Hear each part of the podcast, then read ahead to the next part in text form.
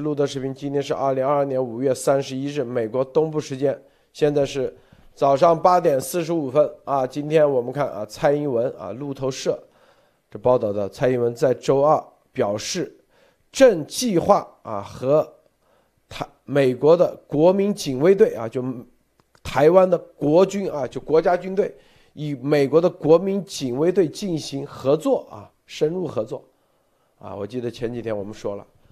是吧？真正什么叫做啊？习他是怎么定义拿下台湾？啊，记住，他可没让你说改旗易帜，他没有让你什么立马是吧？啊，宣布投降，跪在地上，就是接管军队，整编军队。你的军队只要被他整编，在他来说就是拿下，剩下十年、二十年，慢慢的。再给你是吧？就跟香港一样，香港为啥丢？就是因为九七年啊，驻港部队只要进去，那就归他了。接下来能干很多事，慢慢的，是吧？炖汤，老火靓汤，一点点晾，晾个几十年无所谓。所以军队的管理权这是最关键的，是不是？你只要啊，在某种程度上。你给他一个缝隙，这个缝隙被中共拿去了军队管理权啊！说白了，是不是？只要就，只要就跟当年啊，你只要给中共接管了，那他就赢了。慢慢的，在这种情况下啊，你军队按你的被他接管的军队按兵不动，然后他一点点渗透，是吧？你只要然后在警察啊，警察啊。更改就跟那香港一样，直接警察训练你的警察，军队到警察，警察再到情报啊，军队先到情报系统，情报系统再到警察，这就是我们这两天做节目，第一军队，第二就是台湾的情报系统，这两个是根本中的根本，中共是要拿下这两个的啊，你只有军队一旦啊被。另外一种方式被他接管，啊，你老百姓是不明白，实际上他已经赢了，你只是不清楚而已，你还傻乎乎的觉得是不是？哦，你还是民选的总统，那根本不是。这就是啊，这蔡英文周二表示，美国正计划国民警卫队与台湾之间进行合作，那就要签协议啊，协议很关键，啊，这是在台北会见。来访的美国参议员叫达克沃斯提出的。达克沃斯是台湾伙伴关系法的主要发起者之一。该法案已获得两党支持，但尚未成为法律，里面可能有些重要的细节条款需要修改。核心啊，你看，美国国防部正在积极筹划国民警卫队与台湾国防部的合作。参议员说没有透露细节。对你必须得把这话放出去，这是对的，这绝对对的啊！你要国民警卫队和美国的啊什么陆战一师的一个重大区别，我们之前说过啊，美国国民警卫队最核心的力量是什么力量？前段我们啊我发的那个照片在我的推特上，后面是啊自由中，啊独立听是吧？那是在费城。大家去查，费城有个全美第一个啊，叫做 First Troop 骑兵骑兵团啊，这是这是啊，乔治华盛顿当时闹革命的时候啊，就独立战争的时候，他是作为乔治华盛顿的私家护卫，就是保护乔治华盛顿的。这就是啊，这是民兵组织，很多人不知道这是民兵组织啊。每一任历任总统，啊，包括英国的女王、英国的王子，啊，是吧？时不时都要到这个 First Troop，相当于这代表了美国的民兵精神，民兵组织，民兵形成的国民警卫队。记不记得我们之前做一段有一段时间前段时间做节目，我们说为什么美国出不了独裁者？因为他的国民警卫队的强大。它是一个体系，它的国民警卫队的这个体系，啊，比如说这个 First Troop 费城，大家查一下啊。他啊，第一，你国立法规定他有这个权利啊，比如他有这个相应的权利，平时是不是是叫做民兵组织，啊，大量的人捐钱，然后装备啊什么，啊，到他那里你看什么坦克啊啥都有。还有专门的训练基地、训练营啊。好，谁做州长了？比如说民主党哪个州哪个人做州长，是不是？这个民兵组织支持他的民主党的支持这个人的民兵组织，哎，他就立马把这个人激活，就这支部队激活。本来是民兵组织，立马激活，激活就是国家给你钱，归国家税收就给你。你就立马成了一个师、一个团、一个军，是吧？要么就就成为保卫整个这个州的国民警卫队，要么就奔赴战场，是不是？然后过两天，啊，政治因素，另外一个共和党的人上做州长，他又激活另外的，在这种不断的激活过程中，美国的民兵实际上他永远处于一个啊战和休的一个状态。平时，它可以成为啊民间组织，不断的融合地方的各种力量、资金、人脉，是吧？各种优秀的人，是吧？因为它属于啥？民兵组织不一定比啊这种纪律部队差，因为它会带来创新。当你成为纪律部队的时候，什么叫纪律部队？就激活的时候，你实际上是啊。你如果长时间成为一个纪律部队，你一定会很腐败，因为你会成为官僚，他就处于一个官僚和啊纪律部队和民兵组织间中间的一个这种转换的状态，太牛了！我觉得这个体系太伟大了，啊！如果长期成为一个官僚，他一定效率低下，啊，大家权力就成了买卖。哎，他过两三年，过几年，啪，又成了民兵组织，是不是？那你就得不断的竞争，啊，不断的吸收更多的优秀的人进入到你这个体系里头，甚至啊，帮助你的理念最终竞选州长成功，然后又把你激活，他就在不断的磨合与完善之中。这是国民警卫队最伟大的地方，国民警卫队绝对强过美国的各种。现在啊，正在的野战的，因为野战的是长期的啊。当然，美国它这个野战部队，也不是啊，它会比如说有一段时间激活，但是它时间比较长，它比如十年、二十年。所以很多美国就看，哎，这个之前都是打二战的，怎么现在成了啊没有激活？他就是担心你时间长了以后变成纪律部队，变成官僚组织。一旦官僚组织变成了，整个作战力就没有了。民兵国民警卫队的伟大就伟大在这里，我看完以后我说这个体系真的牛，任何人他都不敢做独裁者，因为你在民间散落着多少一声令下，你只要敢做独裁者，你只要敢啊忽悠老百姓，这些民兵组织刚刚从战场上回来的，立马有钱，因为他民兵组织所有的捐助者都是当地的。我们以前叫乡绅啊，都是有钱的，是不是？他做 first first troop，他说我是 first troop 的，哇，各个就大家都是一起的，啊，相当于你再有钱，你在这里你都能进入 first troop 捐款，你是有面子。一旦为了你的自由将去保卫，这些人都会把钱捐出来，因为立马买装备。而这县他的民兵的所有的组织都是县城的力量，县城的啊各种旅长啊、师长啊、训练啊、参谋啊，因为打仗不就是打几个？一个你的参谋能力一定要很强。第二，你的装备能力要立马到位，你得有采购渠道。第三，是不是你得有啊各个作战的小分队的训练？你只要具备这个，很快就撒豆成兵。这就是美国厉害的地方。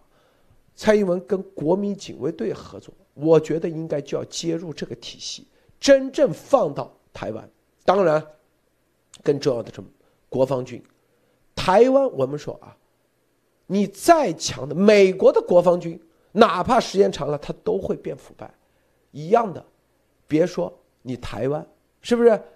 如何这种切换？你必须得做出一套体系出来，并且啊，借鉴美国最新的这种美国国民警卫队的这种是吧？设计能力，还有更重要的是啥？发展民间的这种力量，这就是我们做节目说啊，真正的是什么？像吕曼爹说，你们在民间的力量才是最强大的。啊，你民间的力量真正强大的时候，说白了，谁敢？什么党支部一百六十多个算啥呀？民间最关键，民团当时湘军就是民团的典范啊，是不是？这是关键，大家看啊，这是核心，大家一定不要不要忘了。所以蔡英文说，美国警卫队与台湾国防军合作，这。是对的，但具体的细节、合作方式一定要啊，要到位啊，不能流于形式。因为在这个过程中，一定会受到很多抵触，因为国防军时间长了，他一定会变成官僚机构，你拿的就是他的利益啊，这方面一定会有抵触，会产生矛盾。如何是吧？把民间的力量如何的结合起来，成为啊真正中共。不可控的力量，真正的意志力量，那才是台湾啊，中华民国未来的未来的真正的强大的力量。这个说上海的走势，我们待会再说。好，莫博士分享一下。嗯，好的，这个如果说台湾的这种官僚体制是长期积累下来的，其实只要政治体制和这个制。度还有这种管理体制达到稳定超过一段年限，就有可能或必然会产生官僚制的。其中我告诉你，这两天我说一多最多就是欧盟，大家去看欧盟，当欧盟开始达到一定的政治利益和政治勾兑，包括很多组织到一定协定以后，它就会出现一种官僚和这种互相钳制的这种过度钳制的利益，比如说。欧洲理事会，欧盟现在二十七国达成了减少对这个俄罗斯石油的禁令，可以达到年底之上减少俄罗斯百分之九十的石油，通过这个来制裁俄罗斯。但是呢，很奇怪的是，他对第六轮的制裁措施居然没有达成。也就是说，欧盟现在处于一个很问题，就官僚体制到达一定阶段的时候，它会出现它的这个。顶峰和天花板，它政策的天花板，没有人愿意超出这个天花板，这就是官僚体制或者是长期运作一个东西，大家会潜意识形成一个安全线，没有人会越过这个安全线。欧盟各个国家都是在安全线之下，为什么这安全线？因为现在对俄罗斯的和制裁已经到达一个瓶颈。你必须超出原有的制裁的框架，才能对俄罗斯进行一种叫做什么直接更高层的打击。但是现在欧盟的官员和各国领导人没有人敢站出来打响这头一枪啊！这就是因为体制的意思。路德先生说，这个台湾的这个体制，我说的也一会儿我们再说，多说一句，就是台湾的体制就是。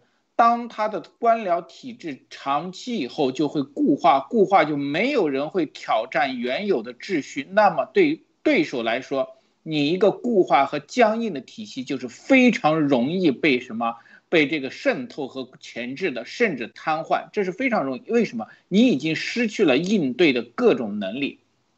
好了，现在还有一个就是欧盟哈，继续说到欧盟和英国外交部。对这个呃人权这个事务专员巴切莱特的访问和报告非常的担心，但是大家听到了吗？担心和遗憾说明什么？这些国家对人权报告在中共的失利和造谣是无可奈何，所以说只能担心，因为你只有没有办法的时候才用口头方式做，这也说明现在西方国家对中国跟俄罗斯的。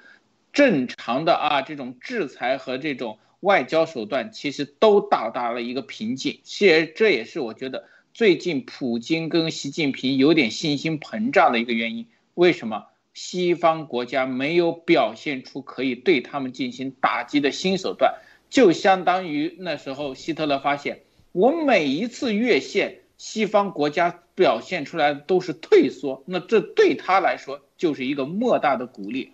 啊，好的，呃，我上海的事情，我们待会跟路德先一起呃这个分享。好的，路德先分享到这里。阿丽女士分享一下。好，我其实刚才讲到了很多，就是说现在这两天啊，我们看到这个非常可喜的，就是这个蔡英文政府，就是蔡。蔡总统啊，现在和美国在谈的这个国民警卫队合作，刚才路德也讲到了。其实我觉得这是一种非常积极的战略防卫啊，就是他的这样的一个动作。所以我们看到今天，事实上你看这个赵立坚啊，开始啊骂大街了啊，已经。他叫赵立坚说什么？蔡总统，因为现在这个美国和台湾的这个合作已经呃就是互访已经非常非常的频繁啊。然后呢，你看赵立坚就说，呃，他根本就不是总统，他就是一个省。省长啊，就是因为台湾是一个省，然后呢，这个时候就是说啊，就是说他他的逻辑就是台湾本来是一个省，然后呢，省要独立就变成台独，台独他也是省长，也不是总统，你看这就是他的逻辑，而根本就没有讲清楚，事实上是中华民国在先，中华人民共和国北京政府在后啊，这都是过了几十年以后才轮到你一九四九年的，所以他的这个逻辑关系就是完全是他就用声音大和说的多啊。说一千遍，说一万遍，就把它说成事实了。可是这个事实就是事实啊，他这个说的就不是事实。所以他现在的这个问题，就这两天的这件事情，呃，中共这边是非常的紧张啊。我想就是跟大家分享，就是他非常紧张，然后一直不停的在讲这个台湾，呃，然后呃，中共驻美的这个使馆这边也开始进行所谓的强烈抗议啊，你不能访问台湾，你这个。他一直在讲呢，我我们就在说，你看他每一次中共外交部讲的都是叫一个中国原则和三个联合公报，那么这一个中国原则是谁的？谁承认他的？他没有说啊。其实这根本就是我们一直讲，就是美国现在也已经开始澄清，这和美国的一中啊这个。这样的一个大的一个概念啊，一中的这样的一个概念和它的三个联合公报加上台湾保护法啊，对台的六项保证等等，这个一套下来才是一个中国的整个的这样的一个概念的所有的法律文件。所以中共这边就挑出这一部分，然后对内洗脑，然后开始叫嚷。所以可见他现在一直想在就是在法律上在。绑架中共民意上，呃，中国人的民意上，用这个来作为一个法律基础。大家知道，民主社会最大的基础就是它之所以合法的最大基础就是符合民意，所以他就调过来做了。他逻辑倒置，他说，既然你要符合民意，我又不是老百姓选出来的，怎么办？我就把老百姓都变成奴隶，都变成监狱的犯人，我给他们洗脑。所以他是用这样的一种方法。事实上，他在国际上根本没有法律依据，但是他唯一要打的就是国内对老百姓洗脑的这张牌，然后让国内的老百姓来说：“哎，共产党说的是对的，让我们选的这个共产党政府说的对的。”然后用这个来绑架国际法。好，你看到他的这个打法的时候，你就知道他现在是非常的着急，也非常的邪恶，继续用同样的方法来绑架这个国际社会的法律基础啊，来摧毁这个法律基础啊，路德。这个蔡英文说啊，这个，这个啊，改革其预备役啊部队啊，使他们更有战斗力啊。这预备役实际上就是啊民民兵组织是吧？说国家伙伴计划将国民警卫队与其他国家配对。这个这里面啊，这个核心的，我觉得啊，就是美国做这个事的一个重要的核心，就是它有一个啊至高无上的东西，就是美国价值观，美国的普世价值，自由、人权、平等，是吧？自由、人权、平等，然后再加上法治、民主这一所有的这一切，它是一个这种啊根深蒂固、根深蒂固，是吧？习呢打呢就打什么啊？全球命运共同体。是吧？用这个东西来取代自由主义，就跟当年前苏联是共产主义，来跟自由主义打，是吧？然后就跟当年，是不是这个纳粹的种族主义啊啊人种优先来跟美国的自由主义打，美国的多元化是吧？这种多元主义，啊，习打的是全球命运共同体啊，用这种方式，啊，占领的一个他们的自认为会未来的就是全球化嘛，经济全球化，啊，这经济上叫全球化啊，政治上是吧？这叫做他说的，就是以联合国为基础的世界秩序，说白就是他说算。为啥？因为他联合国里头，他想怎么玩怎么玩，他回头把这些国家一个个都搞定，是吧？你美国只是一票，回头全都是他的了，是不是？啊，所谓的命运共同体，他一系列的啊招就往这里面去，啊，意思就是说，由于啊是命运共同体啊，全球命运共同体了。啊，中国的体量大，然后你们呢是歇着休息，啥都不用干。由于是命运共同体嘛，是不是？我们帮你干了，就是说中共，我帮你干了，是不是？你的警察我帮你训练，你的网络我帮你管理啊。很多政府现在都这样的，他包括到就所罗门群岛，他就柬埔寨是输出纪委组织，输出啊武警组织。啊，武警的方式就是，他是在啊这个专制的这种方式上啊，专制集权的方式进行全部全面输出，是不是命运共同体？啊，就跟跟美国老百姓就这样忽悠的嘛。美国很多人忽悠成功了，你美国啊，是不是就在这里休息，只管休息？特别是某些有色人种是吧？你所有的事儿。我们帮你做，便宜货卖给你，啊，慢慢的，它就成了空心化啊。你的经济空心化，你的主营的所有的都空心化时候，它反过来啪，它是一个长期的大纵深、大战略啊。然后最后变成，啊，你看似啊几十年你舒服了，舒服完之后你就死定了啊，你就。变成他们的奴才了，它是一个这样的战略，这个战略，它不打价值观，啊，它就从人的根本需求开始打。这个根本需求就是你要过啊，所以他你要是不是你要过买便宜的东西，是吧？然后你得啊要打疫苗，要安全感，疫苗就就是这种病毒就给他制造一种危险，然后制造这种安全感。啊，然后呢，卖的就是他所谓的安全感。丫头不也是这样吗？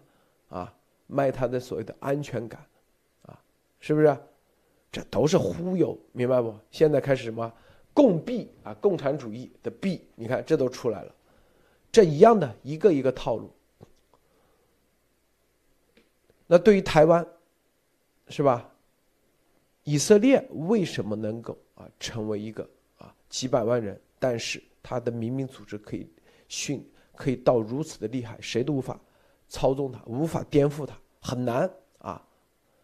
就是你得形成自己的真正的这个价值观，这个价值观一旦形成，你现在啊，我们为什么说情报系统很容易被他们就是变成了买卖情报，就是没有形成价值观，最终就被中共的全球命运共同体给同化了。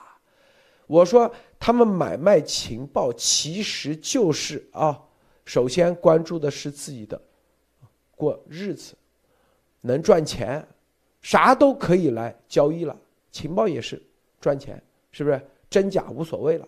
最后就是你把美国，美国它这个是叫体系，啊，美国也是叫体系，但你这里变成了一个哦，所有的东西就变成了一个。走过场，程序化流程，用流程化这种东西，就是来代替了啊，要真的东西。最后，呃，底下人递交一个东西，好，一层层审核，一旦这审核过了三个人审核以后，就变成了政治正确，这变成一个政治正确，啊，谁都不敢推翻了，因为一推翻。你这个炸嘛，这条串上的所有的人，都牵扯到，他就抓你这一点，然后，哎，情报系统设立一个叫做啊双方验证两条线验证，啊，只要具备两条线验证，哎，这个情报，意思就是可以递交上去，那就可以做很多假东西，是吧？很多假情报买卖，好。第三点，是不是中共就可以针对你啊，并且还写成，因为台湾的工厂管理，他把工厂管理放到了情报管理头去了。台湾的工厂管理绝对全天下天下第一，啊工厂管理就是标准化啊，体系化、流程化。他把情报也是标准化了。第一，你得有文件，你得有签啊，习的签名。那这东西太简单了，就丫头不就太善于造假，是不是？然后第二，你得有，谁谁谁哪个级别的官员给你递交出来。第三，是吧？双方验证两条线，一看这个情报就成了真的了，就变成总统作为重大决策依据的，变成了一个事实了。假东西如何变成事实？这就是一种包装，就跟那个啊，西安很多假的、新造的，然后直接。给你造成三千年前啊，从古墓里挖出来的，它都有一套流。而台湾，它做工厂的这种体系啊，就是这种流程化管理以及啊这种很强。他把它放到如果放在这个军队或者内，啊，它是有它会出问题。为什么？美国为啥不会出问题？哎，你没发现美国核心的它有一道口。百分之八十他不会出问题，就是最终的这个人审核的这个人，就是你给他赋予权力的这个，他为了自己的自由价值观以及他的美国宪法，他会严严把着，绝对他会给你揪到底，绝对不会你给他说，哎，你给美国的有些啊，他只能会被忽悠，但是他绝对不会跟你一起来造假，他不会承认你的假的。哎，你说，你去找啊，当然也会有。我说是百分之八十啊，百分之八十，但百分之八十已经够了。就啥意思？你去跟美国的跟他联系，说，哎，我们一起到你的情报系统弄钱，弄个一年弄个几千万，轻轻松松啊，他绝对不会给你弄，是不是？第二，你只要递了一张纸，他会仔细的核实、核实、核实，他会用他啊，就是用他所有的。资源去核实，绝对不会敷衍了事。第三，是吧？他只能会被忽悠啊，是吧？那忽悠的也是被台湾的情报系统忽悠，啊，但是他绝对不会配合，啊，他可能会被啊某些东西蒙蔽，但是他不会永远蒙蔽，他一定会清醒。而你如果没有这个啊价值观，你用这个体系去做的话。你最终的每一个节点，如果是有问题的，就你的节点采样来的材料都是有问题的，你组装出来的东西肯定是有问题的。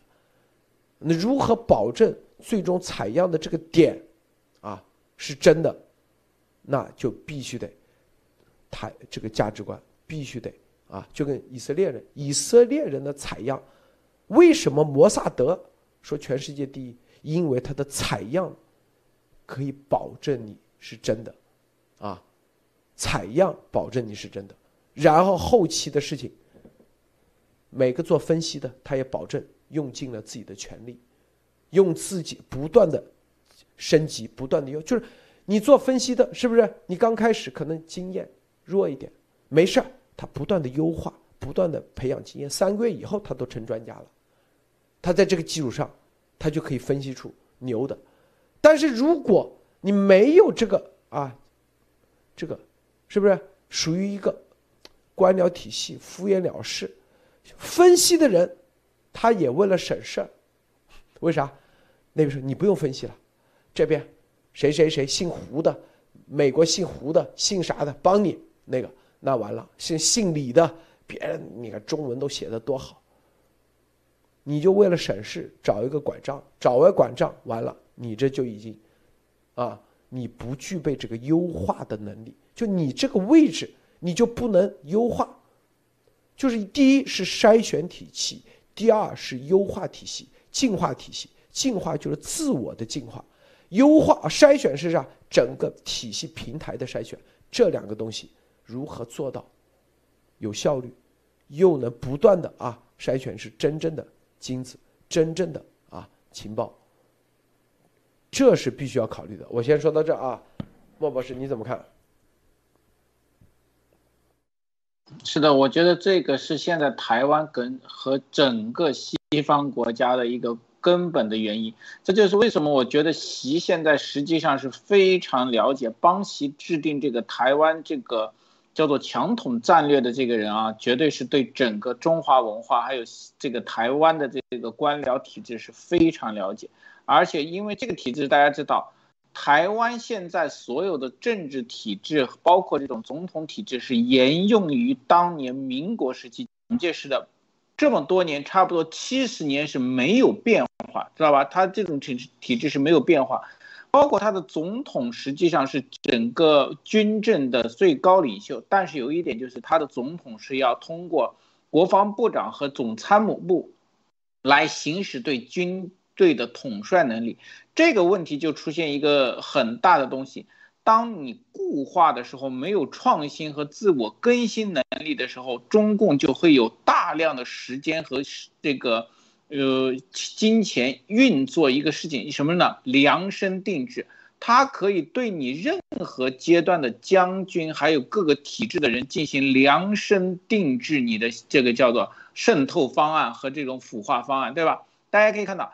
台湾，我听到台湾人，台湾人特别是在这个从九零年之后啊，台湾对大陆的政治的观感是大为改变。很多人已经是什么觉，我可以说，很多台湾商人和有台湾的很多年轻人认为大陆的执政形势是好过台湾的啊。这一点上，很多台湾人实际是有这个方式的，他们看不惯台湾的这种政治的这种。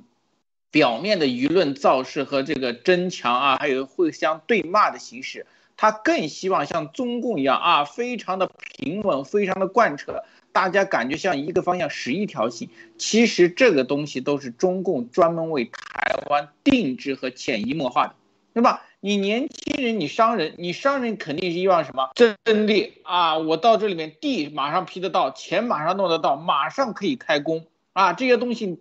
官员的定人马上雇得来，这个就是对中共非常，我就量身给你定制。为什么台湾的这种工厂在台湾很难做大起来，在其他国家很难这种做？你像以前中共国和外面哪有这种几万人甚至几十万人的大规模的这种劳动密集型工厂？没有，但是在中共可以，中共就给你量身定做，对吧？大家可以看到台积电还有那些所有的代工厂。起家真正的起方就是在大陆，为什么？因为中共给你量身定做了一套发家起势的东西，你自然会站到这一边。包括中共的那些官员，而不是台湾的那些官员，他也可以给你定制。为什么？台湾的官员呢？你也要有你的政治叫做政治呃优势，还有政绩，对吧？政绩量身给你定做，你可能前一阵子只是一个小议员。量身定做以后，县长、县委，然后甚至最后到党的主席，甚至到总统，这都是有可能。为什么？你的台湾的体量太小，这个制度模式太固化了，对吧？就像台湾一个七十年的模式，你只要有钱有能力，你在这个模式下运作和扶持一大批官僚和这个官员，我相信不成问题。七十年，中共用了四十年，对吧？改革开放又有钱又有势。这种模式完全可以运作的出来，所以说整个台湾现在面临的问题，实际上是这么多年被中共渗透和腐化，习只是利用了这一点。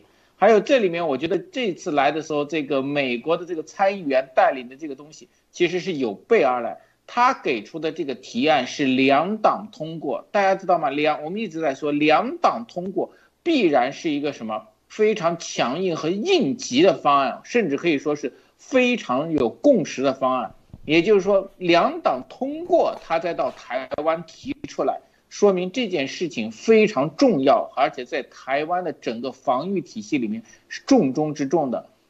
我再看一下，我也查了一下这个路德先生说了以后，查了一下这个国民警卫队，国民警卫队的最大的优势是保证这个。执政和执政体系的安全性，包括国会和议会，它是宪法赋予的。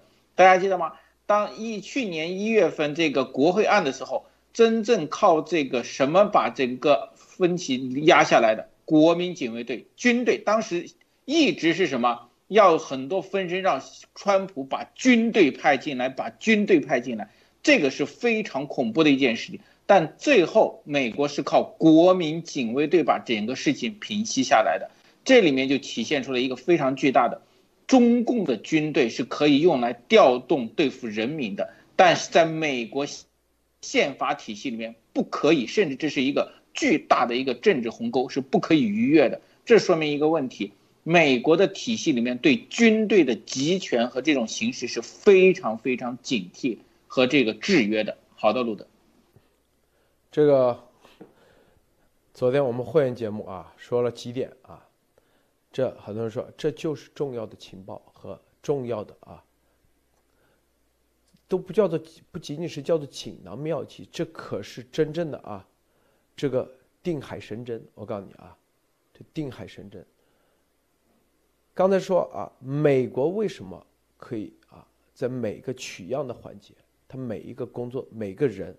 他有一种自自豪感，啊，他会维护他的，因为美维护他的价值观，维护他的宪法，维护他的自由主义，是不是？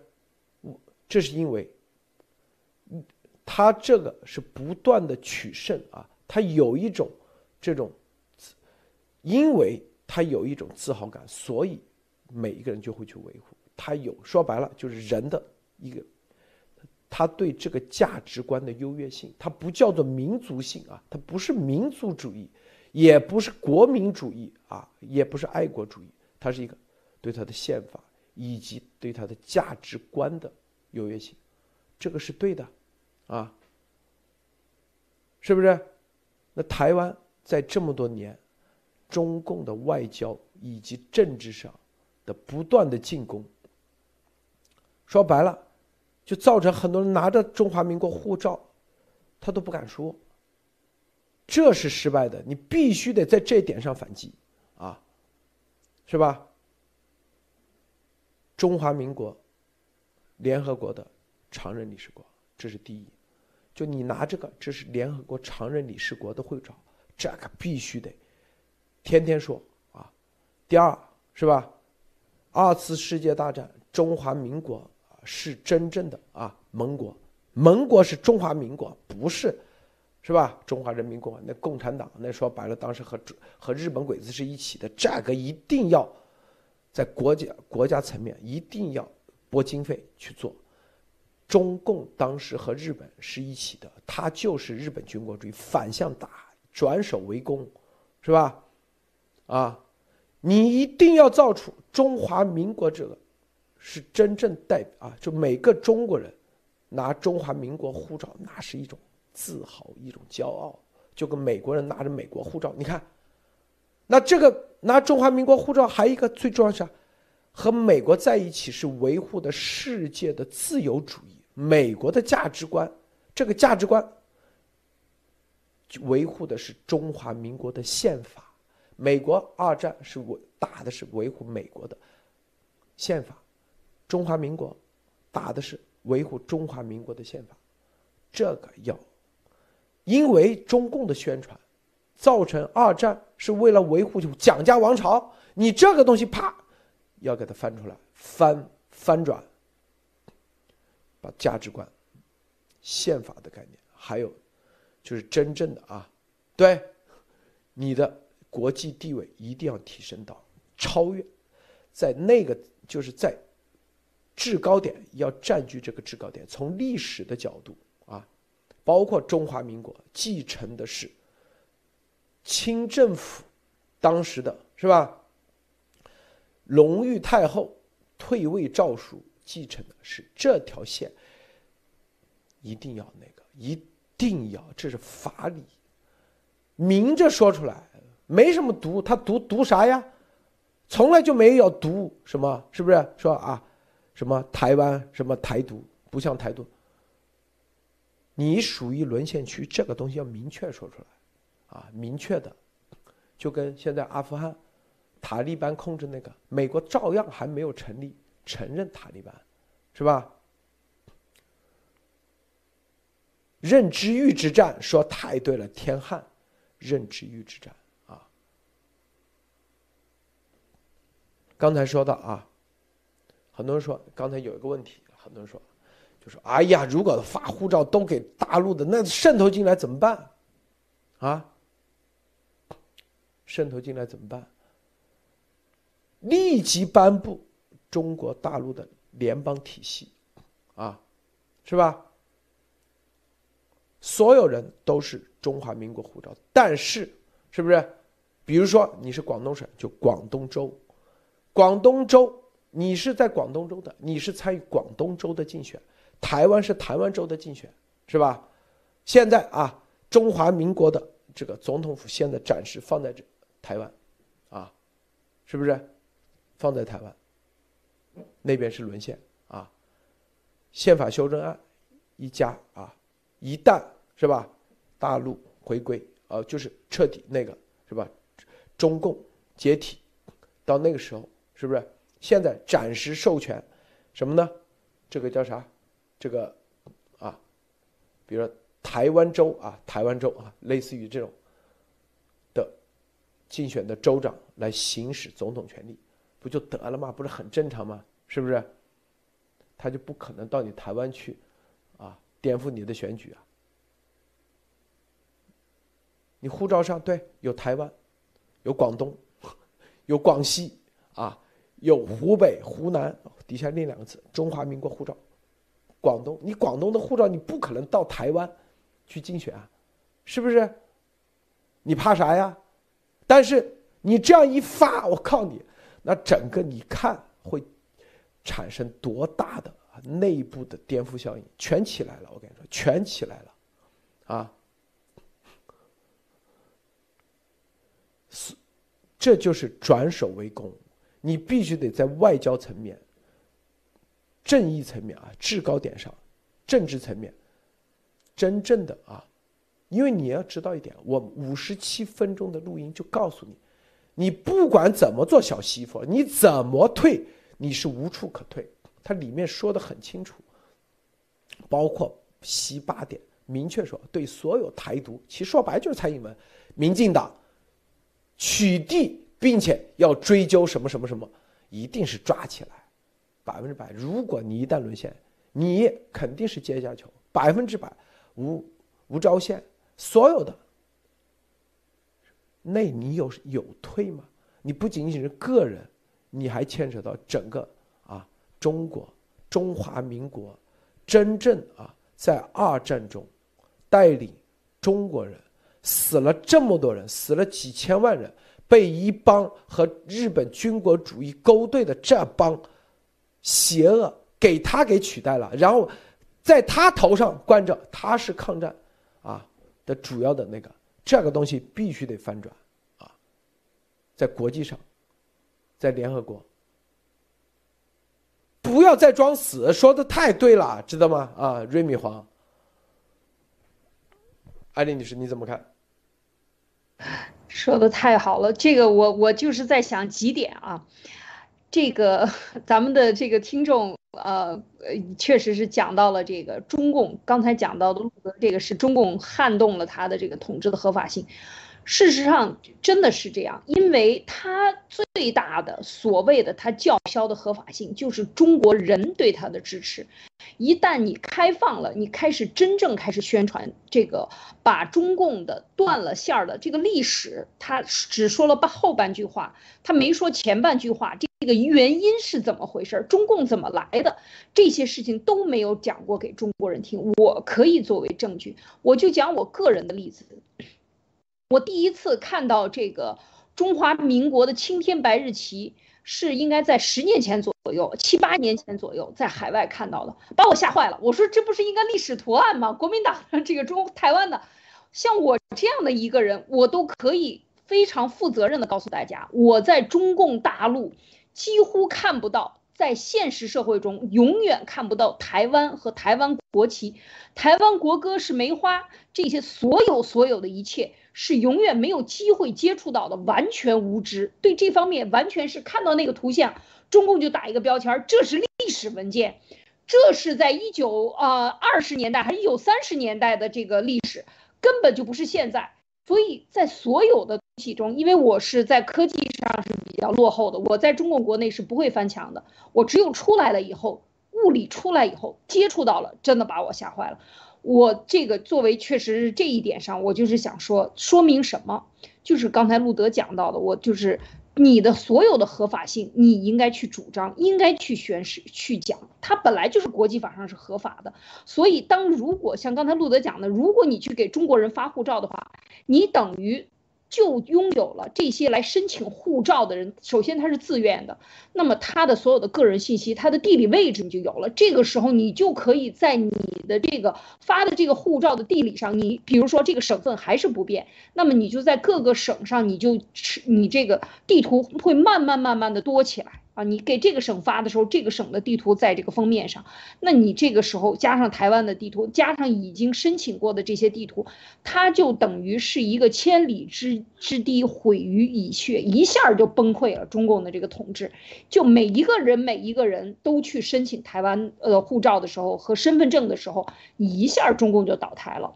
所以我觉得这一点是，呃，这一点是真的是很绝的这个招。另外就是。呃，我我还就是还还想说，就是台湾和这个这个现在的意识到这个问题，如果你不去反攻，你是死路一条啊！就像当年呃这个结束以后，就是呃四九年前后，这个所有的呃抗抗抗美援朝呃不是抗美援朝，应该是这个之前的，就是大家选择嘛，很多老兵选择去了台湾，很多老兵选择回了大陆。你现在的台湾所有的这些纪律部队啊，纪律单位，所有的国防军，呃，情报单位，政府与官员，我就可以负责任的 告诉大家，以中共的做法啊，他第一定是先把你关下来，他即便不是给你坐牢，他也是给你关成再教育营，对你进行洗脑，他绝对不会给你个人自由的啊，这是一定的。你看看当年那些台湾的老军。选择留在大陆的都是怎么死的？怎么被弄死的？大家想一想，花了几十年的时间把他们折腾死，让他们的后代十年二十年抬不起头来，因为政治身份不好。所以同样的做法，他会对台湾进行大清洗。你就想一想，如果让他统了台湾，什么样的结果吧？就是一定大清洗，然后把台湾人分成，譬如说二十个省，送到中共二十个省的大监狱里去。你想想这个结果，你就看吧，你就没有好下场。你除了死就是半死，或者还比死还不如的这样的下场。那这个时候你就绝地反击了。那既然是这样，就跟中共拼了。所以这个时候台湾千万不要被中共的“狼来了”的这个策略给迷惑住，以为他不会来了。事实上，当他来的时候，他会把你所有的这个羊都吃掉，把所有的台湾的这些机构的人员，他一定会赶尽杀绝。他不把你不把你全部洗脑洗过来，洗不了的就杀之啊，一定是这样的。所以这是非常可怕的。所以看到今天的这些动作，台湾的要自我保护，绝对是有决心的这种保护的动作，包括。呃，小英总统的这些举措和这个美美国的这些所有的动作，军队之间的联合，我觉得是非常非常让人兴奋的。另外还有一点，我以前有一次说过，就是呃，解放军就是军队本身为什么选择这个雇佣军？哦，就是国民警卫队。其实就像刚才莫博士讲的，这是一道非常深的鸿沟，绝对不能逾越的。就是一个国家的军队只能对外。保护这个国土和国土上的人民，不是中共中国人民解放军，他只会打老百姓，只会在各种渠道上维稳的时候，军警不行了，是吧？军警不行了，然后呢就上这个，呃，就上解放军，是吧？最最后都不行了，解放军枪药弹炮明明是保卫这个国家的人民，他反过调转枪头把人民杀死，这就是解放军的特点，因为他也没打过真正的仗，每一次打仗都是，都是。真正的他厉害，就是厉害在搞搞事啊，就玩人。我们经常说，就是中共最擅长的就是玩人。他不管是在人民内部玩人，他之间的体制内的不派系之间的玩，还是在国际社会上的这个外交关系，都是在玩。他用他的流氓手段，所谓的玩你的这个价值观，然后你的价值观上游戏规则被他破坏了，不带他玩了。今天王毅就说：“你们为什么以价值观来做贸易？为什么不来带我？这不是市场经济吗？这就是这么流氓。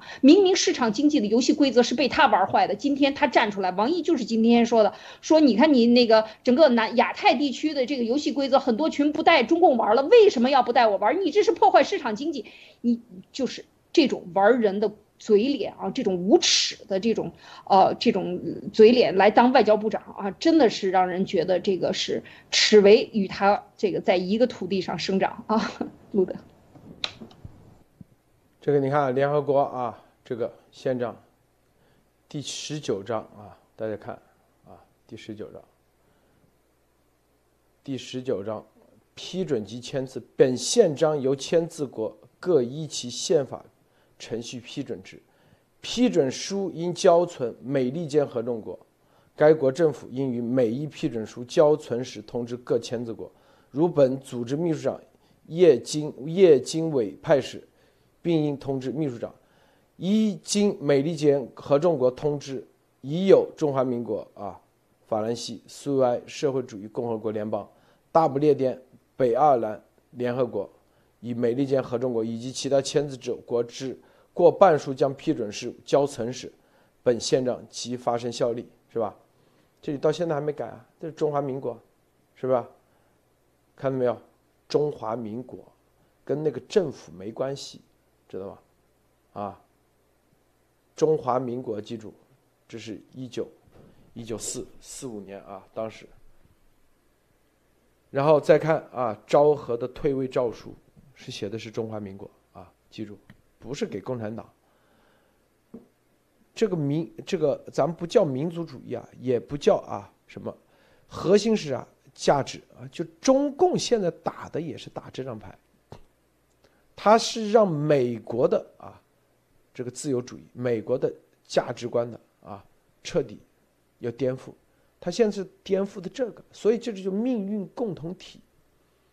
习，它是一直啊，这是中共的的一个大纵深战略。先给你美国免费用东西，用完以后你习惯了，你就产业空心化的时候，他反过来啪，啊，舒服了是吧？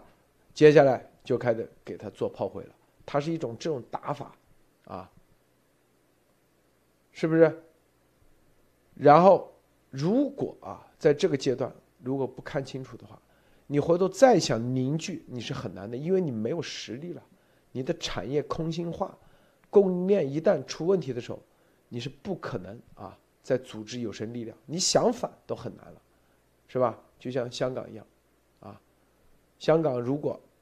在这个九七之后啊，在他这个二零一九年动手之前，香港啊，有钱人如果能组织啊民间的力量，民间真正的力量，那就不怕。他黑社会来，你看穿着黑衣服，民众最后是一盘散沙，就凝聚不成水，凝聚不成渊，凝聚不成江河，是不是？你最终还是水滴，啊，是吧？你最终你是还是水滴，并且无源啊，就是你水走着走着就干涸了，搞不下去了。这就是说啊，要源源不断，这是很关键，啊，源源不断，不但自己这里有，你还要把对方的也要变成自己的，这就是美国的战略。把中国的人才给拉回来，这就是我们现在也在做，啊，优秀人才拉过来，就把你的水变成我的水，啊，他不是把你人变成鬼吗？变成像他这样僵尸？我们要具备把这个他已经啊沾染的僵尸变回来，变成真正的天赋人权的人，这就是我们为什么要做独立。中国人独立宣言运动，就这个水是源源不断的，不仅自己有，你还要从他那里啊聚会、聚会具备这个变变的能力，是不是化？这个叫化，是吧？化解的化。双方是吧？这个同时你才可以啊，并且还要让他是吧？不能持久啊，源源不断。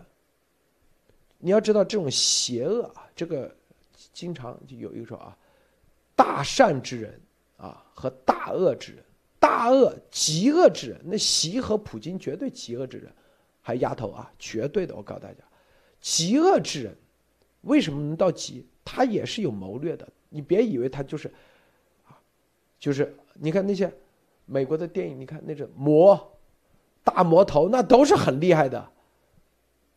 也能忍，也能是吧？啊，为了达成一个目标，绝对，他们按照习写的那两首诗，也是叫日狗一族，他作恶，他有这个韧性，习有这个耐力，但核心，他就是把人变成鬼，变成他们的奴才，变成他的奴隶，变成他列宁式组织的一个个炮灰，但是他的打法。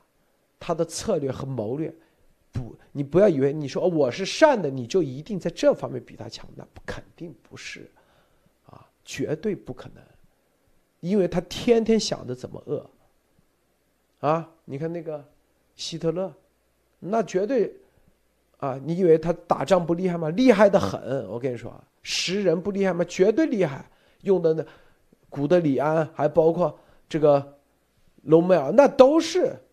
绝对的啊，出世的天才，他能挖掘出。你说他不具备这个筛选体系、人才的这个体系，他绝对有。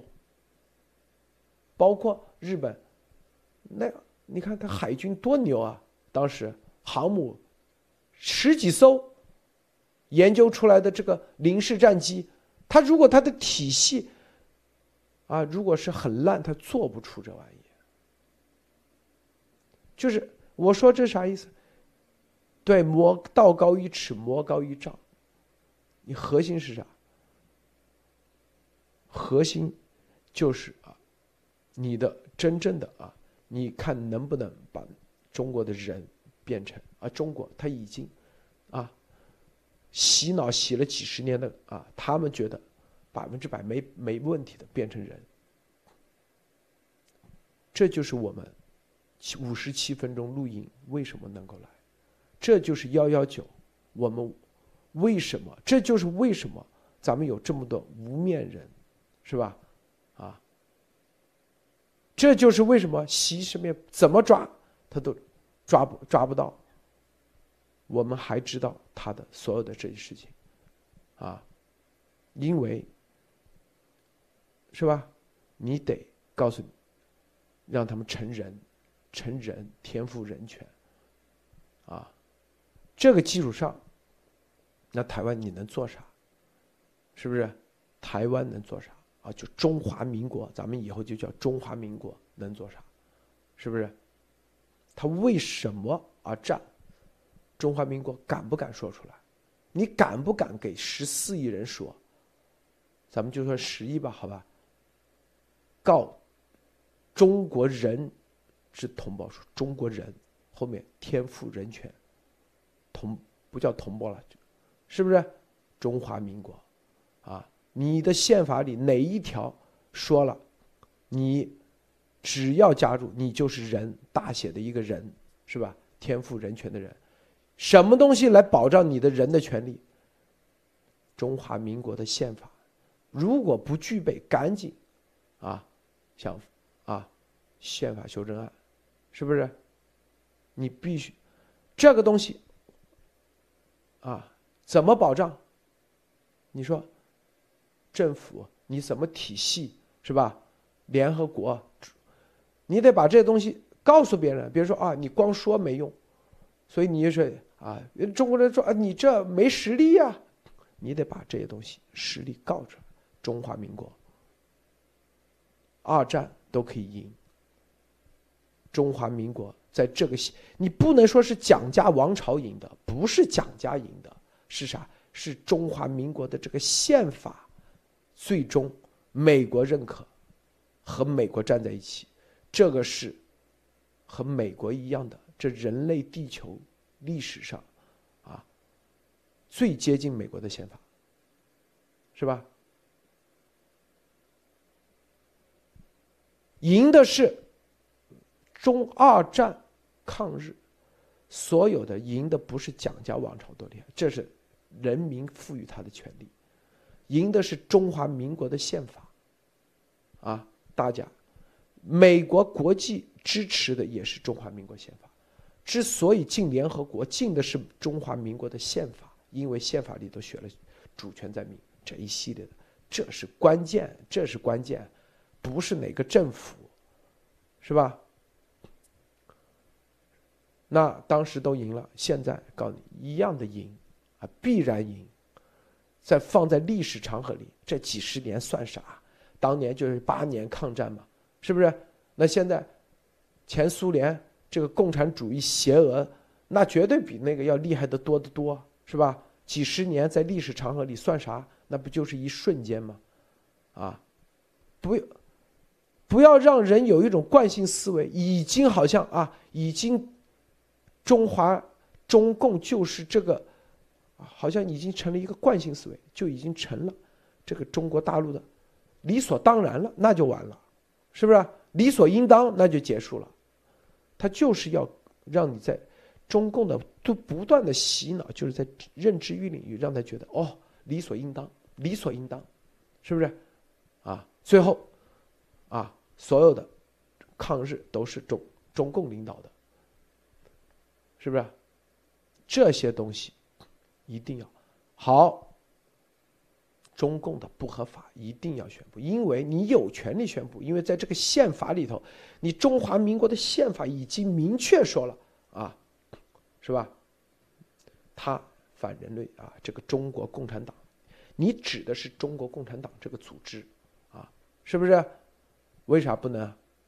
啊，好，很多说对方，他选的省长你不认，没问题，你各省自己去，自己去竞选，哪怕只有十个人选都没事儿美国也是这样的，你去看，美国那个叫爱荷华州，我去看了他，每次选举他就他人口七十多万，选举的时候也就十几万，二三十万人出来选。我当时我说，哎，为什么别的人不出来？民主给的就是你愿意站出来的人的选票，你不愿意站出来，你自己放弃了你的选票。你哪怕你这个省是一万人，只有一千个人站出来是愿意认可这个宪法，他就是这个州的州长。宪法就任命他，怎么了啊？这就是合法的。你搞个两次，你看看啊，第一个省可能没人参与，不知道。你可以，啊，就美国的州嘛，维吉尼亚州是去年选的十月份，有的州是今年选，有的州是啊五年任期。你为什是不是？你第一个省或者选的时候啊，可能可能啊，你不要搞国民党及什么党支部竞选，是中华民国的这个州州长竞选，省省长竞选。啊，省没问题，啊，因为宪法规定叫省嘛，没问题。第一个省选的时候，可能呼应着，啊，咱们节目一说，可能一万人，他说你不代表大多数，但是我已经我是按我的宪法怎么地，等到第十个省选的时候，我告诉你，一定是几百万，他一定中共吓得我天啊，因为第一个省，是吧？出来，美国就备案。这属于合法的，是吧？这是按照中华民国的宪法的规则选出来的。他敢对这个省长那个，直接，你就可以合法颠覆，这边就可以合法的，是吧？就跟美国一个州长选成功了，然后啊，这个法国不承认这个州长，那直接跟你断交，你知道吧？直接跟你断交，就这么简单，这不就是招吗？啊，一个省一个省，你，你。选完以后，你说啊，没有军警不需要，这叫政府，是吧？啊，政府只需要发布行政命令就行了，组建什么什么，你有这个行政命令，有这个法律的合法性，你看有多少人接下来啊会跟随，因为你是合法的，这法律赋予的是中华民国的这宪法赋予你的，是不是？啊，多少人会跟随啊？中国人等的就这个，啊，莫博士你怎么看？是的，我还看过一下中华民国的宪法，好像是四几年之前，好像是胡适一一些学者，呃呃提倡做出来的。这里面我看一下宪，好像台湾宪法应该不在中华民国宪法里面的这个词语，也就是说，中华民国的宪法根本不是着眼于台湾，是整个中共啊国啊，包括中共的行使的权利，也就是说是。宪法如果台湾能强硬的把自己的宪法真正贯彻下来，其实它可以啊，我同这点我同意陆德信，它可以对整个大陆的中共国强内的公公民和人民宣读和普及自己的宪法，因为这个宪法本身制定的时候就是什么，包括所有在中国地区大陆的人民啊，包括他们的后代，从来没有说中华民国的宪法只行使于一个。呃，他台湾地区，因为这个只是历史问题，只是现在包括美国都还是承认中华民国的宪法。其实这就是路德先生说的对，中共可以给台湾告台湾人民书，台湾为什么中华民国不可以告中共是治下的啊？这个墙内人民书呢？为什么？因为你的宪法明显比中共的宪法先进和这个更加有民主意味和民主是高度，为什么不？自己拿了一个好东西不用啊，或不敢用，这个我觉得是台湾的一个大地方。这点上，中共就要比台湾人玩的阴。中共有一个台胞证，只要是台湾人就可以拿台胞证。台胞证在整个实行过程中，慢慢的跟中共的大陆的身份证又慢慢的统一和趋近化的时候，很多台湾人拿着台胞证，有了一种什么归属感。这个我看到过很多在。中共国墙内的台湾人啊，拿着台湾证，享受的跟中国啊公民感觉是一样的权利的时候，非常有自豪感。这个其实潜移默化就是中共在对老百姓的这个影响上，明显在台湾当局之上啊。这一点上，台湾和共国民党、民进党真的是玩不过共产党。这个你其实可以反制，他可以发，你也可以发，来不来和能不能来。那个就是各凭个人的本事和意愿了，对吧？你必须要有这个容纳和包容性，才能体现出你的宪法的是整个中对针对中国所有的中国人和中国人民。这点上，你必须要了解一点，就是在任何体系和宪法过程中，你没有能力去维护这。这个宪法实际上仍然是一纸空文啊，放了三十七十年，你不用它没有任何威力，但你用的时候怎么用，这就是本事。用好了，这就是一个威力巨大的一个呃炸弹。再说一点，中共的特权，中共培养整个国内，实际上是中国人洗脑这么多年，都有了一种什么，都有了一种叫做。钻现有制度空当的能力啊，只要是这种，包括我们自己出来都会有这能力。就说一个中国，我们都是这些些考 GRE、托福出来的，基本上前期阶段没有不上这个呃新东方，没有不上这个补习班，没有不上不背红宝书的，为什么？这个其实是 ETS 这个系统被中国人玩烂了。为什么？它的系统稳定了十年以上。中国人根据这个系统啊，包括这个俞敏洪很多的教师和这个考生，把他的系统里面的漏洞和规则玩熟玩烂以后，给破解以后，造成了极差一点，造成 EDS 在中国的彻底的崩溃啊！所有的全世界的考生全部在中国啊，考不过中国人，但是英语水平不见提高，只会考试。这个问题就是什么？说明中共的地下很多人和他的体制都会了一点，就是玩固外面固有体制的漏洞和钻固有体制，来把这个体制差点崩溃崩解。这是他们玩的。中共给很多中国人钻了一个洞。就到了外国，你会发现很多外国人这个体制很慢，但是他会遵循。但是中国人会做一件事情。去看看有没有通道和捷径，把这个体制躲过去。这个实际上是长期啊，在这个中共大陆，包括我现在还有这种东西，见到第一件事情好麻烦，能不能绕过或者一个简单化？其实这个事情体现了中共对外面和华人的影响实际很大。现在很多老外啊，我看到新加坡、亚洲很多老外比华人和亚洲人还会钻空子。其实想想，有时候真的是这种中华文化的对国外的这种侵袭啊，真的是非常有效。中共的这一招绝对是非常非常阴毒，而且什么疑惑很长年。好的，路德，这王毅说啊，当前中美关系氛围很不正常，美方极度焦虑，完全没有必要。叫你这五十七分钟的录音都出来了，你还啊？完全这个不正，呃，说说没必要，就跟当年希特勒啊忽悠张伯伦，放心吧，这是最后一个和平一定到来。背后在紧锣密鼓的备战，最后死了，全世界死了几千万人，二战是不是啊？王毅就这，他以为啊，他以为他说啥别人都信，根本没人信他的，是不是啊？包括基辛格是不是，在这里，啊，说基辛格以中美关系研讨会上表示视频致辞，啊，王毅赞赏什么啊？这个什么拉开了中美关系新的篇章。基辛格如果这一次事情处理的不好，我就跟就跟那个贝当一样啊，当年法国总统贝当，一战的时候是一战英雄啊，好，后来。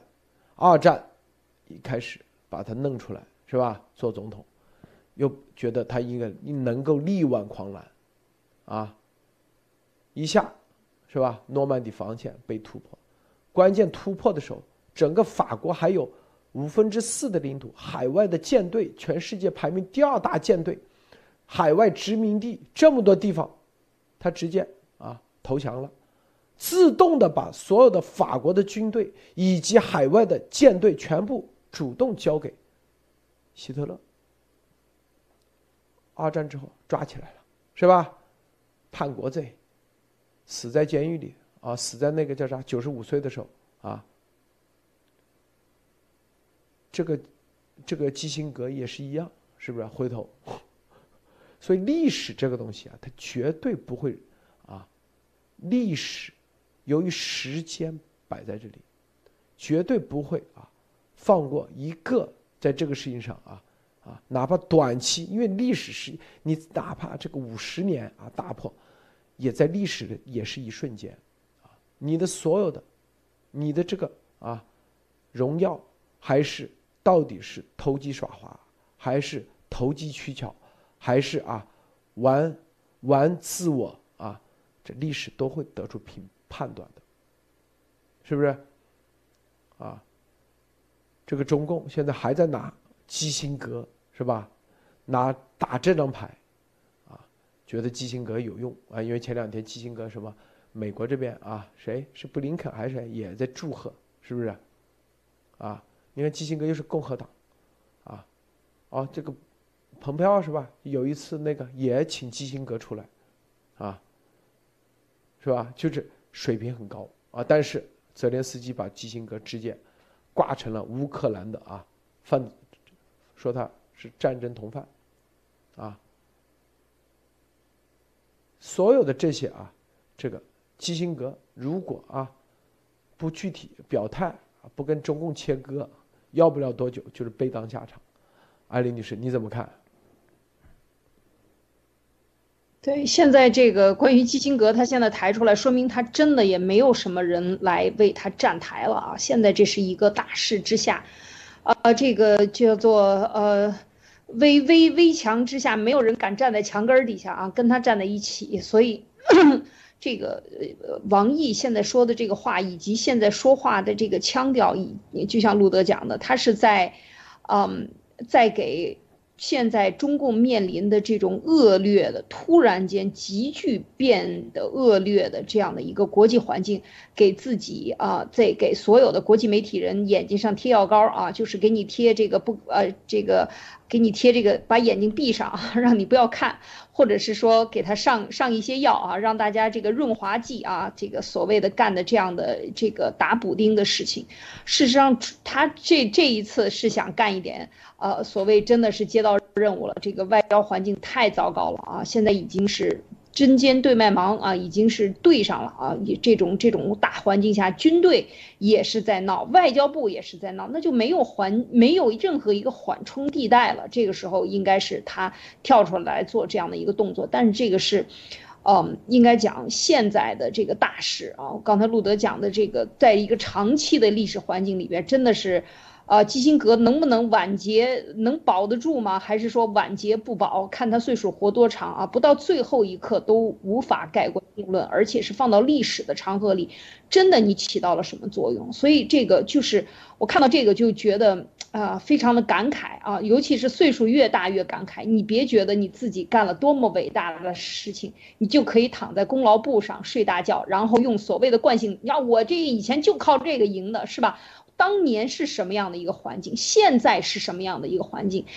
过去的水那条河已经不是现在这条河，当年的中美关系也不是现在的中美关系了。你应该站在现在的中美关系和造成现在中美关系的这个恶劣的所有的成因，就这五十年导致的，总有一天它会爆发，这是一个趋势。你骗一天骗两天，偷一天偷两天，你把这个家里边东西都快偷光的时候。他总有后代长起来了，他老子没弄。他的爷爷没弄，他的爸爸没弄，他孙子站起来了，他也受不了。你把我家全都偷光了，我还不拿棍子把你一棒子打死？这是一个起码的规律啊，这是一个正常的逻辑。那基辛格都看不到这一点，那就是说明他在这个时候不是老老眼昏花了，就是太得意自己的地位，觉得我这个山大王是吧？这谁也撼动不了我。可是你想一想，在历史面前，这些都是小菜一碟，你都会被别人评判来评判。去啊！所以真的别觉得自己有个好名声，人人都会夸你，就就洋洋得意。所以现在看到这个情况，就是当然，当然，我觉得这个现在中共的着急应该是绝对有来因的啊。就是反过来再说，就是这个五十七分钟的情报的重要作用啊，这是真正的起到了化学反应。所有的这个呃，这个这个。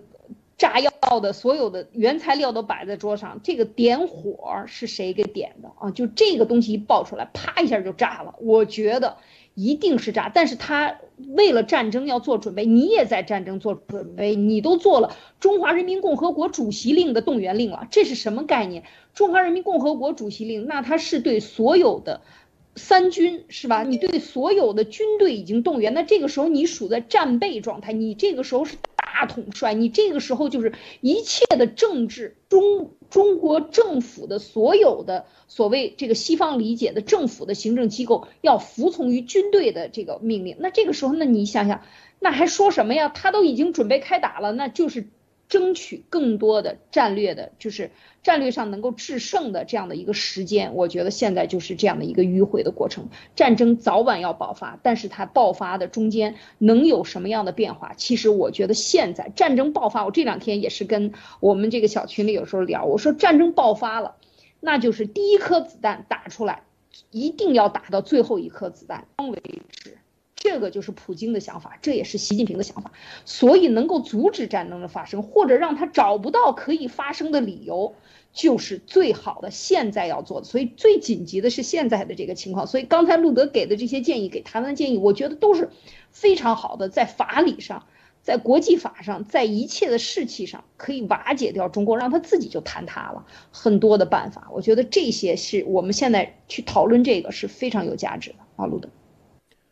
是的，这个基辛格是吧？当时啊，据说毛啊通过内部的国民党在美国的体系是吧，给他啊找了公关公司，把基辛格给搞定。当时到了北京，啊，几十年几十年下来，这个明显啊这是有问题的，是吧？还在想办法啊粉饰，保住自己的这个政治成果啊，政治成果保不住的，就跟那色当一样啊，跟色当一样啊。王毅说，当前中美关系的氛围很不正常，美方的极度焦虑完全没有必要。你这啊，这就是背后啊，准备着。这边说：“哎呀，放心吧，是吧？咱关系好的很，这背后拿把刀，恨不得要把你碎尸万段，是不是？哎呀，咱是啥关系？是不是啊？中共不经哪一次不是这样啊？那边跟这个蒋介石什么重庆谈判，这边就在东北是吧？开始去收。”日本的那些啊，当时投降的所有的地方，是不是快马加鞭抢地盘啊？都是这样，是吧？这边啊，说是吧？这个美国，咱们这个是吧？一切啊，就为了人民的美好生活。那边筹备着他真正的战略决胜。是吧？四个字：战略决胜。理解战略决胜，你就知道这意味着啥，是吧？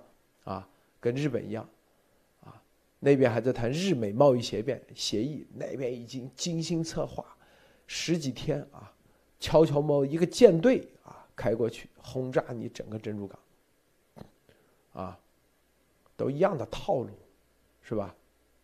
这关键啊，每一次他的这种做法。都被戳穿。第一次，如果那个病毒，如果幺九严博士啊，包括咱们很多，如果不那个的话，他真把把美国那就医疗体系肯定崩崩盘，是吧？乱成啥，并且来自自然，甚至是美国先放的，美国研发出来的，全世界道义的力量正义，全世界美国的同盟一定全面崩盘。OK，到那时候，第二。悄无声息的啊，还说，那个时候怎么跟那个跟跟那个乌克兰说的？普京指着灯发誓，我们只是在旁边军事演习，你们不要紧张，绝对不会入侵乌克兰，啊，是吧？百分之一万，所以咱们每次说的时候，到那个时候，他们一个个都都说，哎，录的那节目就是是不是？到最后的时候，没一个人啊没说话了。但是咱们说出来，啊，又同时最终戳破，戳破，提前做好准备。你看乌兰，啊，多被动，这基本上没可能赢了，将计就计。这啊，告你那个五十七分钟，有人有给我发的在推特上写，哎呀，这个很多媒体不。我说这个不是给媒体看的，媒体看有啥用啊？说白了啊，你媒体，别人拿一个这个都至少五百万美金换，知道吗？这个录音五百万至少，我告诉你啊，是不是？你媒体能那个？如果是为了那个，咱们的人死了，是吧？死这么多，做这么多这种，有意义吗？根本不是为了媒体看，而是为了真正的啊。无论哪个界，美国界啊，哪怕以色列、英国是吧？法国所有的，这真正的做决策的人，你们要去看，你自己去看，不是我在这里瞎说，这是正儿八经你自己去听，好不好？啊，这是关键，里面说的啥啊，并且核心是啥？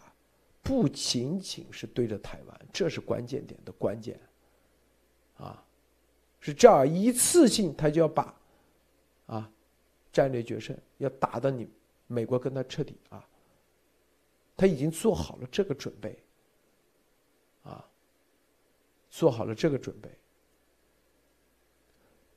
那个文件啊，那个录音啊，中共接下来啊，第一波说什么？什么这个什么什么什么春生，然后谈春生，一来就是假的。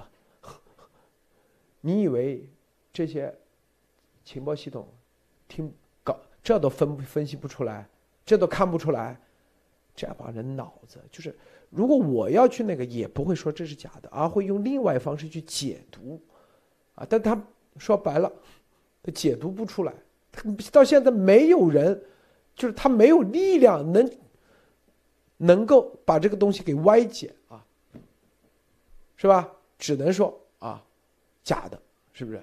你看没有？一锤定音是啊，因为你不，因为他们知道啊。这玩意是不是？这就是啊，王毅就这就是他们面上啊，放心吧，不会打你的，不会怎么的。这个东西一旦戳破，很多事情，他所有的东西都会对他们不信任。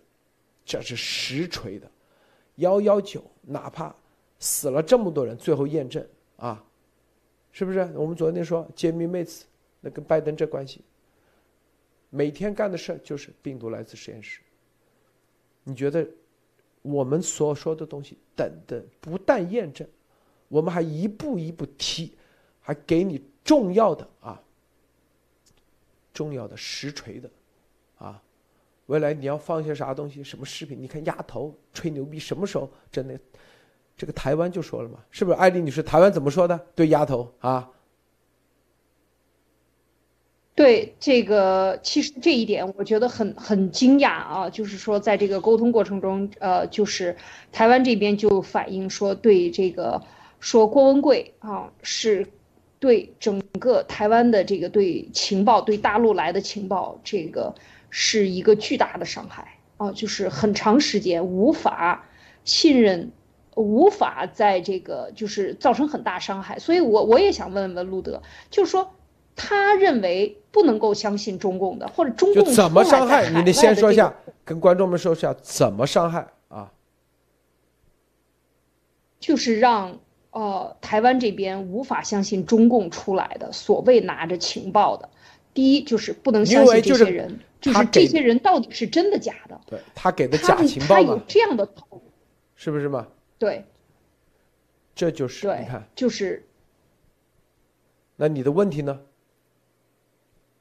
对我就是想说，你看，就是他是能够造成这么大的伤害，或者说台湾对这个大陆的这个情况，或者说深层的这个情报的分析，呃，能力不够，或者说真的没有这么多人。我想是问你，就是说他到底在海外，或者你认为是什么样的力量把其台湾的这个情报分析能力彻底摧毁的，或者是说正在努力的摧毁当中？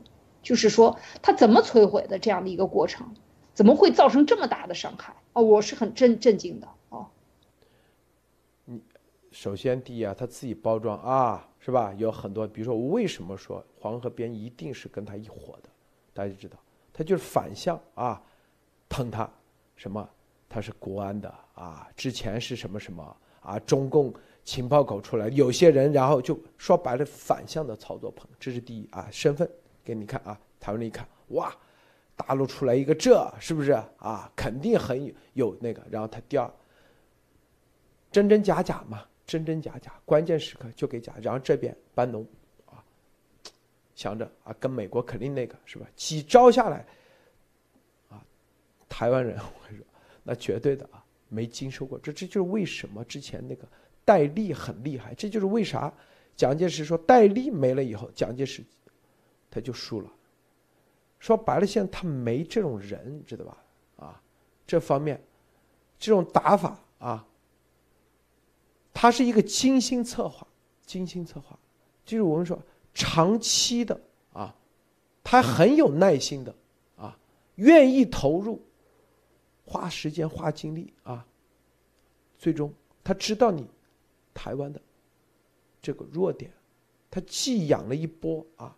前民运的一些人，又养了一波啊，就中共啊，又搞了一波这样的，啊，就像这种压头的，来回反向的，就形成了一个认知域。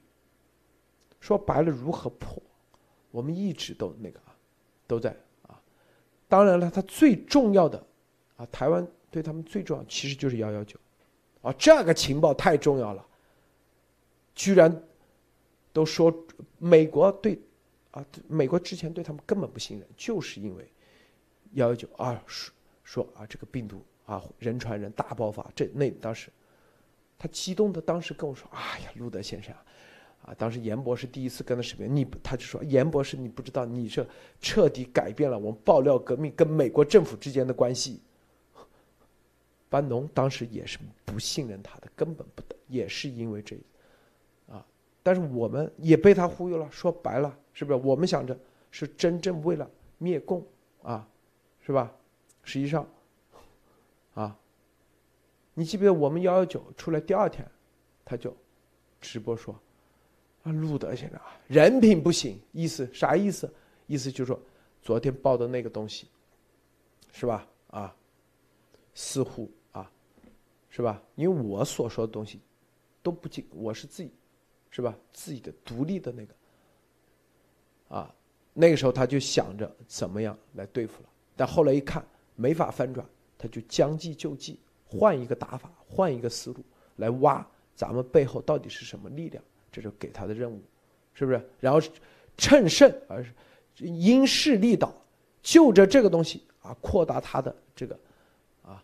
在台湾啊，在美国的各种啊，这种各种面，这就是经常换的啊，兵无常势，这是绝对不是大家想的啊。所以他经常你看啊，晚上啊跟谁聊了，第二天直播马上改风向，很多事情多的去了。这就是啊，但是如何破，咱们当然有办法破。现在这就是破招啊啊。中共的这所有的啊，这个习，我们说为什么说习很邪恶，就在这里，习不但，他欺骗了，啊，就是他上台时候是承诺啊，包括啊胡锦涛是吧，裸退，包括啊很多啊民主派的，包括啊中共，其实在那个时候在。零八年冬季奥啊奥运会之后，实际上一个是，一个是，特别是啊习上台之前，那是一个很好的一个政治环境，稍微在那个下再推一下，用不了多少年，中国正儿八经就是无缝，无缝啊，直接进入到可能下面一个正确的时，正确的路，就是无缝切换，就走到一个正确的路上去了。但是，怕他欺骗，啊，他用这些人的那个啊，来形成自己的个人的啊私利、权利，最终跟普京是吧？就说白了，就是你去看那个啊，灭霸，灭霸刚开始是好人啊，你们知道不？你们去看灭霸，你看灭霸那个有个《复仇者联盟》灭霸前传。灭霸是好人，之前就是因为这个石头积累着、积累着、积累着，心性就变了，这是很恐怖的事情，啊！最后莫博士分享一下啊。对，我觉得丫头和这种情中共的这种情报搅洪水，可能是这几年，特别是这几开改革开放以后，中共新的打法。呃，按我的理解，打一个比喻，就如同以前这个台湾跟大陆的情报战，就像什么，外面的人想偷桃子里的桃园水果啊，里面的人有送出来啊，经常有一两个，哎，台湾觉得这个桃子质量还不错，觉得挺好，但是中共发现这样堵是堵不住的，既然堵不住这个桃子外泄，那他就有一个方法，把很多的烂桃子和坏桃子，然后用自己人送出去，增加这个数量。外面的台湾的情报官员呢，突然桃子数量增加了，有好有坏，他就很难区分了。但是鸭头出来呢，就更过分。为什么？鸭头拿着里面最大的桃子出来，哎，你觉得这个桃子肯定是好，但是没有想到，当你开始认知它的时候，发现最大的桃子是最坏的，而且吃了桃子还上吐下泻，受伤了。这个时候，台湾的情报组织和整个过程就会遇到一个东西。互相不信任，互相不不再真正沟通了啊！鸭王就起到了这个作用。同理，像我路德先生说的，为什么幺幺九和这次台湾广州的事件，他们只说一个什么？只骂人，只攻击，说假话，但从来不做一件真正实际的事情。什么事情呢？逐字逐段的分析和反驳，对吧？严博士当时的论文和他从来不逐字，从来不说。路德先生五十九分钟。你找啊，五十九分钟，你找出一分钟或十几秒是假话，你可以反驳的，你不就把这个事情打断了吗？对啊。但是没有人做，整个中共几十万的特种情报人员没人做这件事情，大家有没有觉得很奇怪？因为这个东西就像，如果这五十九分钟有一分钟假的，其实这个五十九分钟很容易反驳。关键没有人做，这其实就是很奇关键的一个事。这个是我们点出来，我估计他们就会做，但是做不做得到啊？绝对做不到了，所以现在这个问题就是很简单，很多证据表明中共已经走在了全面战争的准备的情况下，但是台湾有没有能力，特别是台湾现在的执政的中华民国的总统有没有以前的大视野来应对，我觉得这是一个关键。就像丫头，他已经把你以前的情报组织玩臭玩烂了，哦，情报渠道玩臭玩烂了。你们有没有办法建立新的和重新建立一个更高等级的？这个其实挺考验台湾政府的。好的，路德。对，局中局，谍中谍。刚才莫博说太对了。幺幺九，咱们说的五点，你到现在你去给我戳破，你给我戳呀，啊，人传人对不对嘛？大爆发对不对啊？强变异对不对？哪个没验证？中共掩盖疫情对不对嘛？五点。然后最后来自舟山蝙蝠这个东西，中共实验室是不是？哪哪一物点？是不是？他们就是啊，路德说的就是假的啊，路德说啊，因为他们是假的，路什么谣什么就这啊，最多就这啊，这五十七分钟，你从头到尾，这个人是不是这个人说话？这所有的，这刚莫不说太对了，就跟严博似的，你去戳里面一分一分钟你都戳不出来。一秒钟的那个，因为这就是真的，知道吗？啊，我看啊，之前啊，这一次我感觉有有些这个自媒体或者我看有个叫什么原乡居士原什么居士，暴露了那百分之百，还有那个叫啥？你看又带着任务就开始那个了，什么黄河边？你我我告他，黄河边绝对跟这丫头是一伙的，两个派，就是一个京剧里头有演旦角的，有演那个叫啥啊？丑角的，就这，这个看戏剧看多了你就知道，这一个丑角一个旦角，假装打打完以后后台好的很，是不是？好的不得了啊！然后还有那个什么，啊，谭春生那毫无疑问多的去了，但这些都是核心的，永远这是一道光，这个光它是你怎么遮是遮不住的，你记住，你记住啊，这道光你是遮不住的。无处不在，啊，这个水你是挡不住的，因为它你任何的缝隙它都可以进来，啊，自由的空气也是，人人都要呼吸的，你挡不住，你去搅搅不了。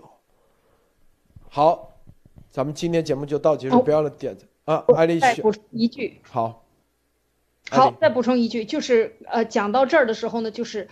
呃，在海外自媒体上看到的这样哀鸿一片啊，其实都是中共的各种层级的这个媒体。